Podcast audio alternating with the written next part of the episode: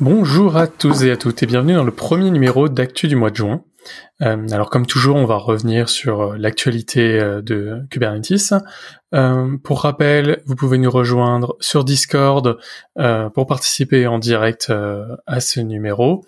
Et vous pouvez également participer sur le repository GitHub qui est en description, où on a toutes les actualités en fait que on peut partager, qu'on a vues, qu'on classe et dont on va parler aujourd'hui. Alors le programme, on va revenir un peu sur euh, l'actualité des développements, euh, l'actualité également euh, dans le monde des applications Kubernetes natives. On va essayer de voir ce qui existe et ce qu'on peut faire avec. Et enfin, une petite actualité sur Istio et sur les cloud providers. Eh bien, on commence tout de suite. Alors, euh, on va faire un premier point déjà sur euh, l'actualité des développements autour de Kubernetes, euh, c'est-à-dire les dernières pull requests qui ont été acceptées et celles qui sont en voie de l'être. Alors forcément, tant de Covid oblige, on n'a pas forcément beaucoup d'actualité. Euh, il se passe pas beaucoup de choses en ce moment et c'est un peu normal vu ne serait-ce que l'actualité Covid, mais également l'actualité aux États-Unis ces derniers jours et c'est totalement normal. L'actualité déjà, c'est euh, euh, la notion des logs. Donc à l'heure actuelle, les logs euh, dans Kubernetes sont gérés par une librairie en Go qui s'appelle Klog, donc Klog V1 pour l'instant. Le but à terme, c'est de réussir à avoir une gestion des logs qui soit structurée. Donc c'est-à-dire où au sein d'un log, donc de type info, erreur, warning par exemple, on ait également une gestion de clés valeurs, par exemple pour surcharger plus les données des logs. Typiquement, à terme, le but, c'est d'avoir euh, des logs en JSON, par exemple, qui vont après pouvoir être traités facilement par le reste de l'infrastructure. Donc voilà, par exemple, euh, euh, les, choses qui sont en train d'apparaître dans, Kubernetes. Qu'est-ce qu'on a également? On a quelques petits points qui sont en train de passer, donc des points qui étaient deprecated dans les dernières versions et qui commencent à être véritablement enlevés en vue de l'arrivée de la 1.19. Notamment, on peut penser au label euh, beta.kubernetes.io par exemple sur les nœuds. Donc euh, beta.kubernetes.io slash os, beta.kubernetes.io slash arch. Donc euh, si jamais vous utilisez ces, labels-là, sachez qu'en 1.19, ils ne seront plus présents. Donc faites attention à ça. après, on a d'autres d'autres points qui ont été faits, mais comme je l'ai dit au début, pas de très très grosse activité. On a des choses qui sont faites autour du packaging des images, euh, autour notamment euh, de l'ETCD qui maintenant utilise euh, on utilise Distroless donc qui est une base de conteneurs fait par Google. Si jamais vous connaissez pas, vous pouvez aller voir Distroless qui vous permet d'avoir des images de conteneurs les plus fines possibles et donc simples à mettre à jour. En tout cas, c'est le but. Voilà. Donc pas beaucoup d'autres développements en tout cas que j'ai vu autour de Kubernetes ces deux dernières semaines. Euh, J'espère qu'il y en aura plus euh, les fois les fois prochaines. Peut-être que je suis tombé, euh, je suis passé à côté également. Mais mais voilà un peu. autour des logiciels et des annonces qui ont été faites ces deux dernières semaines. Alors il y en a deux que j'ai retenues. mais on va déjà parler de, de, de Quarkus. Alors Quarkus, c'est une annonce qu'a fait Red Hat. C'est un framework Java qui est voulu comme étant Kubernetes native. Alors d'ailleurs, les termes sont choisis, euh, ils sont vraiment euh, euh, choisis euh, de manière de manière forte par Red Hat, c'est-à-dire ils n'ont pas choisi le terme cloud native, ils ont choisi le terme de Kubernetes native. Pourquoi cette différence? Parce que vraiment ce ces applications-là sont faites, celles qui seront faites en tout cas avec le runtime Quarkus, sont faites pour tourner dans un écosystème Kubernetes. Euh, c'est-à-dire qu'elles vont pouvoir utiliser euh, toutes les fonctionnalités que Kubernetes, que les API Kubernetes proposent. Mais surtout, euh, elles sont faites pour être pour être dédiées à tourner dans Kubernetes, c'est-à-dire à être hautement scalable. Par exemple, ils ont fait un effort pour réduire à tout prix le temps de lancement, faire en sorte que l'application soit le plus vite possible euh, up and running, pour faire en sorte que quand vous la scalez ou quand vous faites même des mises à jour, ces mises à jour se fassent le plus simplement possible.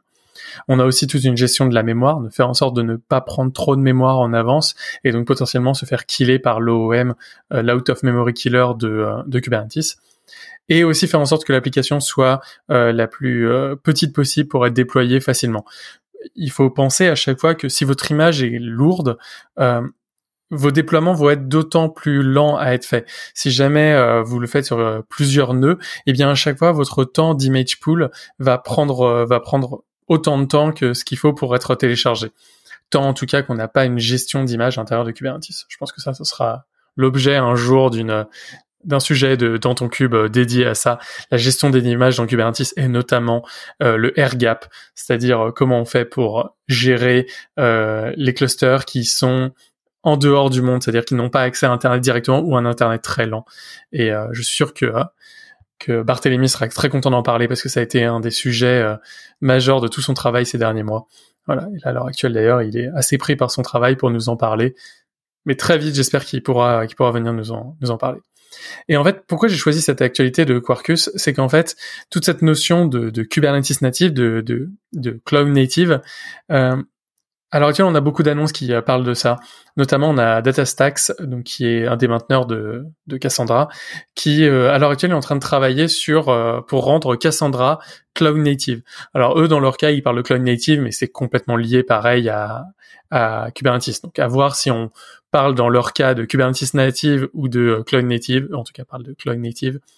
Mais voilà, ils ont, ils font un travail autour d'opérateurs, autour de, de transformation, pour faire en sorte que Cassandra puisse être utilisé facilement au sein d'un univers euh, Kubernetes native.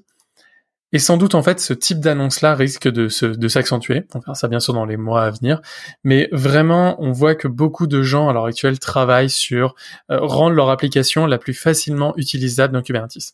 Donc pendant un temps, en fait, on se demandait comment on allait adapter notre application à Kubernetes comment en fait on allait faire en sorte d'installer un MySQL à l'intérieur de Kube, installer un, alors tous les frameworks euh, tous les runtime frameworks en Java, euh, notamment euh, Spring Boot par exemple, comment on fait pour l'intégrer dans Cube, etc. Eh bien en fait, au fur et à mesure, ça devient l'inverse, c'est-à-dire qu'en fait les runtime, les logiciels commencent à s'adapter directement pour tourner dans Cube. Et peut-être demain, malheureusement ou heureusement, je sais pas, on se demandera comment on fait pour faire tourner dans l'inverse, faire tourner ces logiciels-là à l'extérieur de Kubernetes. Et, et, on verra en fait comment ça se passe à ce niveau-là. Autre annonce assez importante et je sais que beaucoup euh, beaucoup l'utilisent, on a l'annonce de la de Istio 1.6.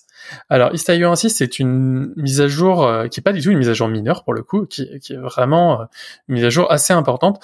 Pas forcément en termes de fonctionnalité, on a quelques petites fonctionnalités en plus, mais surtout en termes de fonctionnement interne. Puisqu'en fait maintenant, euh, alors c'était déjà le cas dans la 1.5, mais maintenant on a Istio-D. Donc en fait, euh, on a euh, on a un travail qui, au lieu d'être plusieurs binaires qui parlent entre eux avec des flux réseau, etc. pour la partie control plane d'Istio, à l'heure actuelle, tout le control plane d'Istio est inclus à l'intérieur d'Istio-D qui est en fait un single binary. Donc demain, mettre à jour euh, Istio doit être beaucoup plus simple puisqu'on n'a qu'une seule image, un seul, un seul deployment à gérer euh, pour mettre à jour tout le control plane d'Istio. On a d'ailleurs euh, la, ligne de commande euh, Istio CTL upgrade qui doit permettre de faire ça, même si on peut le gérer, gérer soi-même. On a en fait cette commande Istio CTL qui doit maintenant faire en sorte de gérer plus simplement tout le tout le cycle de vie de Istio. Et donc en gros, on a vraiment un travail qui est fait dans ce cadre-là. Alors on verra ce qui se passe dans les futures releases.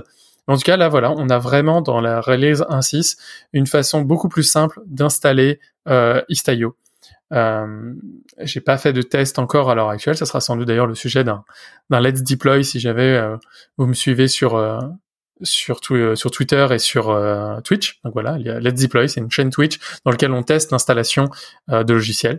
Et pour aujourd'hui, par exemple, donc aujourd'hui 1er juin, j'avais proposé faire de faire du Istio 1.6 et, et, voilà. Et ça, par exemple, c'est quelque chose qu'on peut qu'on peut essayer qu'on peut essayer d'installer pour une prochaine fois.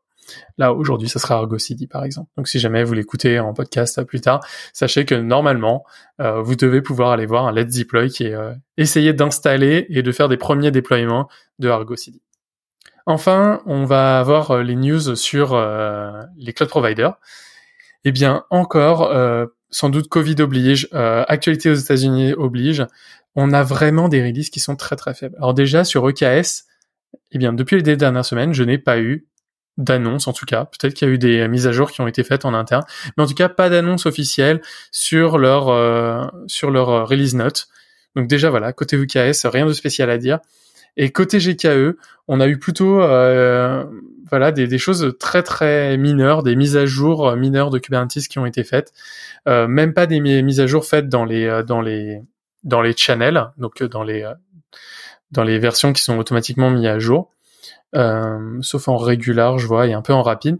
Et même en plus, ces mises à jour-là ont eu des problèmes, c'est-à-dire qu'on a eu une annonce de rollback sur certaines versions de, Kubernetes euh, sur GKE, euh, sans plus d'informations d'ailleurs, avec juste bug, on en on fait un rollback, n'installez pas, n'installez pas cette version.